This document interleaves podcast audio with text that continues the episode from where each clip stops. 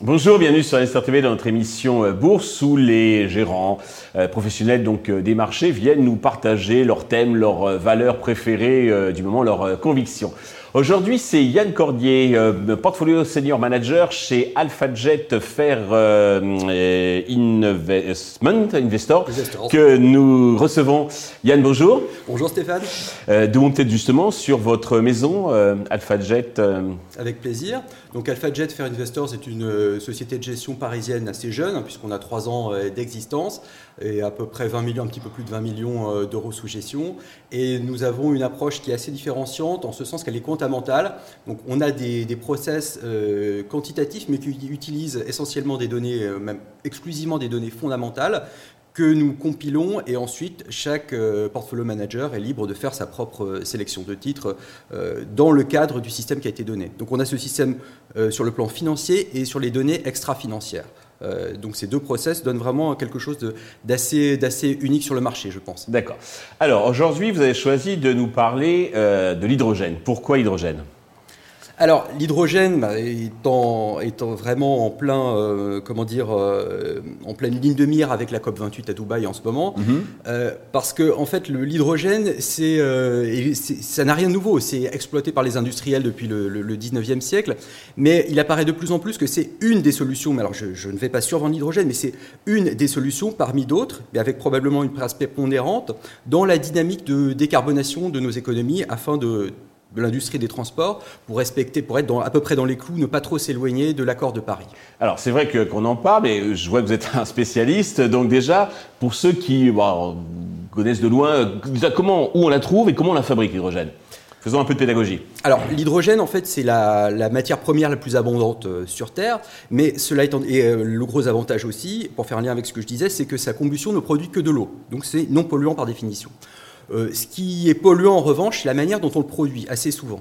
Euh, l'hydrogène, on le trouve très peu à l'état naturel, enfin jusqu'à présent en tout cas, on le trouve euh, souvent dans, l'eau, hein, associée à, à l'oxygène, et aussi dans les hydrocarbures associés au carbone. Or, il faut bien voir que l'immense majorité de la production d'hydrogène au niveau mondial aujourd'hui, 95%, est faite euh, de manière avec un process carboné. Et c'est justement, les choses heureusement évoluent très vite, et c'est pour ça qu'on parle de plus en plus d'hydrogène vert, d'explosion des capacités des énergies renouvelables qui sont mobilisées pour produire cet hydrogène dit vert. D'accord.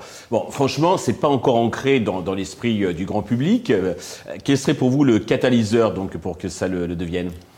Alors c'est vrai que l'hydrogène n'a pas forcément bonne réputation, notamment pour des, questions de sécurité, c'est bien ancré dans, l'esprit collectif. Alors je pense qu'il y, a quelques éléments qui pourraient faire un petit peu basculer le, sentiment général des investisseurs et du, grand public. Tout d'abord, je vous parlais d'hydrogène vert, mais il faut aussi parler d'hydrogène blanc. C'est l'hydrogène natif qu'on trouve à l'état naturel et, seul, donc ce qui est beaucoup plus facile à extraire et moins coûteux. Et on a fait des découvertes aux quatre coins du monde, et même récemment en France, euh, à Saint-Avold, en Lorraine. Et, donc euh, ça, c'est une des clés probablement à un coût. Alors les spécialistes ne sont pas, euh, sont pas forcément d'accord sur le chiffrage exact, mais c'est clairement un moyen d'extraire de l'hydrogène de manière euh, clairement bas carbone. L'autre élément que je trouve intéressant, qui, qui change un peu la donne, c'est qu'on considérait l'hydrogène plus comme un vecteur d'énergie plutôt que comme un carburant lui-même. On a à l'esprit les, moteurs électriques avec une pile à combustible mmh. alimentée par l'hydrogène. Euh, ce qu'il faut voir aussi, c'est qu'on. Alors là encore, c'est pas complètement nouveau, mais euh, on utilise. Euh, des industriels s'engagent dans des moteurs à combustion thermique hydrogène, utilisant l'hydrogène, cette fois-ci, comme carburant. Et on peut même convertir des motorisations classiques, essence ou diesel, en motorisation thermique à hydrogène. C'est ce qu'on appelle le rétrofit. Et de, nombreux constructeurs sont engagés dans, cette dynamique, ce, qui est, ce qui paraît très intéressant parce que ça permet de sauvegarder la filière thermique euh, et de préserver des, dizaines, voire des centaines de, millions de milliers d'emplois euh, en sauvant donc la filière thermique par rapport à la solution du tout électrique. Alors ça c'était pour la partie scientifique, technologique, mais sur Investor TV, on aime bien bah, tirer euh, profit des tendances qu'on a repérées. Comment jouer la thématique en bourse? Alors, euh, l'hydrogène pour nous, c'est une partie de l'économie du futur. Et en bourse, si vous regardez euh, par exemple les, actions euh, d'intelligence artificielle, hein, autre pan énorme de l'économie du futur, bah, vous voyez qu'il y a une légère déconnexion de performance entre l'intelligence artificielle et l'hydrogène qui a été plutôt délaissée. Alors, c'est vrai que les, valeurs dans ce domaine ne sont pas très chères. Et ce qui est intéressant, je pense, c'est que le, le, alors il y a beaucoup d'acheteurs euh, marginaux parce qu'il faut faire preuve de beaucoup de pédagogie. Et aussi le fait que les, il y a quand même une certaine euh, volatilité, sans mauvais jeu de mots, euh, des valeurs d'hydrogène, hein, comme, comme l'hydrogène lui-même, mhm.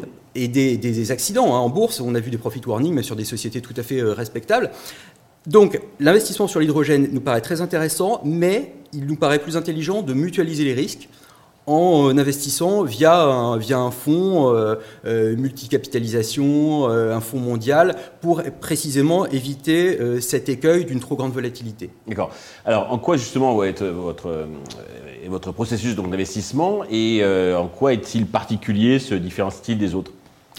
On a fait le choix d'investir euh, sur l'écosystème hydrogène au sens large, en amont et en aval, et sur tous les usages allant de la sidérurgie décarbonée au transport collectif et en passant par euh, euh, le, chauffage urbain. alors pour ça, on a, utilisé en fait une nomenclature propre chez AlphaJet qui, consiste à noter, à attribuer une catégorie par rapport à notre univers d'investissement. Dans ces catégories, on a d'abord ce qu'on appelle les triple H, et là on est vraiment au cœur du réacteur hydrogène, si je puis m'exprimer ainsi. Euh, là-dedans, vous trouvez les, euh, extracteurs d'hydrogène blanc natifs, les producteurs d'hydrogène vert, bien sûr, les fabricants d'électrolyseurs hein, qui servent, qui servent à convertir l'eau à isoler l'hydrogène, euh, les motoristes euh, qui sont spécialisés dans la, classiquement dans la pile à combustible hydrogène, mais aussi dans les motorisations thermiques, comme je, comme je vous euh, disais, mhm. et évidemment, évidemment les acteurs des gaz industriels qui ont une légitimité très ancienne sur l'hydrogène. À côté de ça, vous avez ce qu'on appelle les double H. Alors là, ce sont les sociétés qui sont en amont et en aval du cycle hydrogène. Mhm. Donc en amont, ce sont les producteurs d'énergie renouvelable qui produisent l'hydrogène vert les développeurs de, parcs. Et en aval, ce sont les industriels qui ont fait le, choix de jouer le jeu de la décarbonation de leur activité. Et là, on peut penser à la sidérurgie, à des sociétés de, chimie de spécialité, et bien sûr les acteurs de, des mobilités, notamment les mobilités lourdes. Alors qu'est-ce qu'on entend par là? Bah, C'est les, camions, les transports collectifs, les engins de chantier, les engins agricoles, les trains, euh, le fret maritime, etc. L'aérien, c'est un, petit peu plus long terme. Mais euh, alors, je tiens à, faire quand même un, petit avertissement, parce que quand on parle hydrogène et futur de l'hydrogène, on pense beaucoup aux flottes de taxis qu'on trouve à Paris euh, ou dans d'autres grandes villes européennes. Et on se dit, bah, oui, la voiture, la voiture individuelle, c'est un débouché naturel de l'hydrogène. En fait, c'est allé très vite en besogne. Aujourd'hui, les technologies ne sont pas suffisamment compétitives, sauf pour des flottes réduites, par rapport à l'électrique.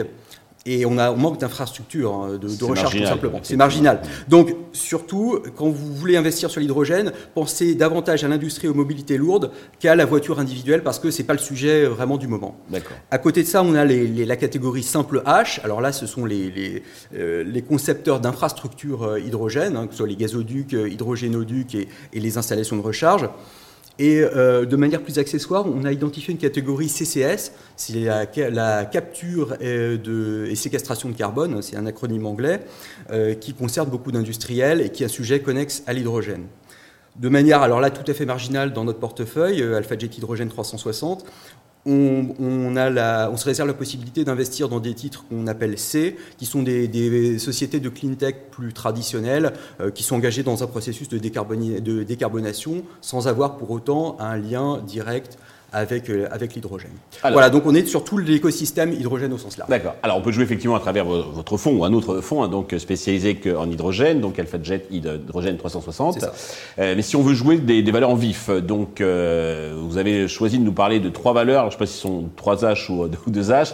La première, c'est Plastic Omnium. Alors quelles sont les ambitions de Plastic Omnium dans le, la, la, la tendance hydrogène?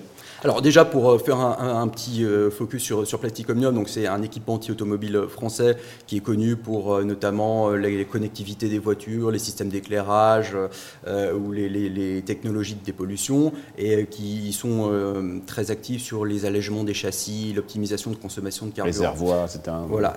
La, la, société fait à peu près 1,7 milliard, 1,8 milliard de capitalisation aujourd'hui. Mais euh, un, axe majeur de leur développement, c'est l'hydrogène. Donc ils sont très ambitieux sur deux activités. D'abord, sont les réservoirs hydrogène, euh, des réservoirs euh, haute pression pour, pour stocker l'hydrogène. Pour le déboucher, c'est la mobilité lourde essentiellement. Donc là, ils ont investi 300 millions d'euros sur les réserves pour construire la plus grande usine européenne de, de réservoirs d'hydrogène. Et l'autre versant, ce sont les piles à combustible euh, Plastic Omnium s'est allié euh, récemment à, l'allemand Elringklinger pour euh, produire des, piles à combustible propriétaires avec en plus des subventions massives du, gouvernement allemand. Alors en termes d'ambition chiffrée, aujourd'hui, l'ambition clairement affichée, c'est d'arriver à 3 milliards d'euros de chiffre d'affaires sur l'hydrogène en 2030, à regard d'un chiffre d'affaires l'année dernière de 8 milliards et demi pour l'ensemble du groupe. Donc ce sont quand même des objectifs qui sont assez Qui sont ambitieux. D'accord. Alors, deuxième société, c'est un Norvégien, c'est Hexagon Purus. Quelle est l'actualité donc de cette société qui euh, a retenu votre attention? Alors Hexagon Purus, alors c'est une microcap, hein, une très petite euh, société euh, sur le plan boursier, qui est détenue par, enfin contrôlée par, par, Hexagon Composite, donc un groupe industriel plus plus large. Euh, c'est alors c'est une société qui fabrique des, cylindres euh, pour euh, des cylindres haute pression pour le stockage et le transport de l'hydrogène, mhm. essentiellement pour les mobilités lourdes, et qui aussi a des procédés de piles à combustible et a aussi via une acquisition l'année dernière, s'est renforcé dans les infrastructures hydrogène, infrastructures de recharge fixe et embarquées. Donc c'est une société euh, très intéressante parce que c'est un pur play en fait dans le, dans le secteur. Donc là on est clairement dans le triple H. Et euh, alors, la société pour l'instant n'est pas encore au point mort. Hein. En EBITDA ce sera en 2025 et opérationnel en 2026. Mais il faut voir qu'il y a le groupe Hexagon Composite avec d'énormes synergies industrielles intra-groupe, euh, une structure financière qui a été renforcée par l'arrivée de, de Mitsui donc euh, Mitsui, le géant japonais qui, avec, lequel, euh, avec lequel Hexagon Purus a signé un, accord, euh, un partenariat à très grande échelle. Mhm. Aujourd'hui, ils ont 7,5-8% du, capital.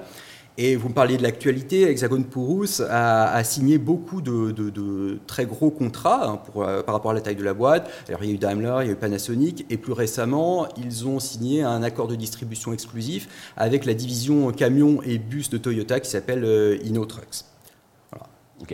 Troisième société, c'est un américain, c'est Nextera qui bénéficie du programme euh, de l'ERA. En quoi ça lui est euh, favorable? Alors absolument. Alors Nexter, là, on change complètement d'univers. Là, on est euh, sur du 120 milliards euh, euh, de dollars de capitalisation. Donc là, on est vraiment dans les, dans les, gros, dans les gros morceaux. Alors Nextera, alors ça consiste en, deux, pour présenter brièvement, deux activités. La première, c'est une activité de utility électrique classique avec un mix un mix de production assez classique avec un petit peu de nucléaire aussi. Alors c'est la machine à cash du groupe. Hein, il y a presque 60% de marge EBITDA. Et euh, de l'autre côté, vous avez la, division énergie renouvelable qui opère, qui conçoit et opère des parcs d'énergie renouvelable. Euh, alors en Floride et dans le reste des États-Unis, hein, c'est un groupe floridien à la base. Et c'est le numéro 2 mondial derrière l'espagnol Iberdrola sur les renouvelables et le numéro 1 américain avec 20% du marché. Euh, alors, ce qui est intéressant avec, avec, avec Nextera, c'est que, comme vous le disiez, l'IRA est très favorable à, l'activité de la, la, boîte, puisque euh, il va se mettre en place un système de crédit d'impôt sur la production d'énergie décarbonée.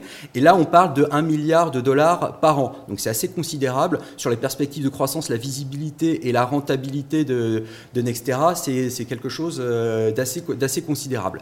Ce qui va en plus permettre à Nextera d'être très rentable sur ses activités solaires, éoliennes et aussi une petite activité de stockage d'électricité, mais aussi et surtout d'investir sur l'activité d'hydrogène vert qui est un axe de développement prioritaire pour le management. Parfait. D'une manière euh, plus générale, quel est le, bilan que vous tirez de, l'année euh, qui, est en train de, terminer? Et puis surtout, quelles sont les, perspectives, euh, selon vous, pour le début 2024 pour les, alors pour les marchés actions de manière euh, générale, on pense que le, les marchés donc ont, ont pricé, ont intégré une bonne partie des risques récessifs en Europe et aux États-Unis. On n'est plus très inquiet sur le potentiel de baisse qui, résiduel qui existe toujours, mais euh, les, les, flux reviennent vers les fonds actions euh, de manière assez, assez conséquente et on est plutôt détendu. En revanche, en revanche, et ça c'est mhm. important, on, on, pense que le marché a encore de la substance pour, pour monter, mais avec un changement de leadership.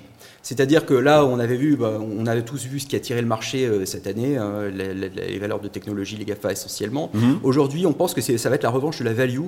La value contre la croissance sont des cycles souvent de plusieurs mois à un an. Et on voit en Europe et aux États-Unis, les signaux qu'on regarde nous indiquent une, le début d'une rotation en faveur de la value, et en particulier des petites valeurs, donc les small cap et les micro cap, hein, moins d'un milliard euh, de capi, et euh, qui sont extrêmement décotés euh, par rapport au reste du marché, par rapport à leur propre euh, historique, etc. Donc les, la value, les small cap, et puis de manière un petit peu plus générale, tout ce qui est bond proxy, puisqu'on est, est clairement haussier sur le marché obligataire, notamment aux États-Unis. Et donc là, on parle des utilities et des télécoms qui sont plutôt délaissés par le marché jusqu'à présent et qui recèlent un potentiel de réappréciation qui est assez substantiel. Yann, merci. J'espère que vous viendrez régulièrement sur Investor TV nous partager, comme vous l'avez fait aujourd'hui, donc vos connaissances et votre expertise. Merci à tous de nous avoir suivis. Je vous donne rendez-vous très vite sur Investor TV avec un nouvel invité.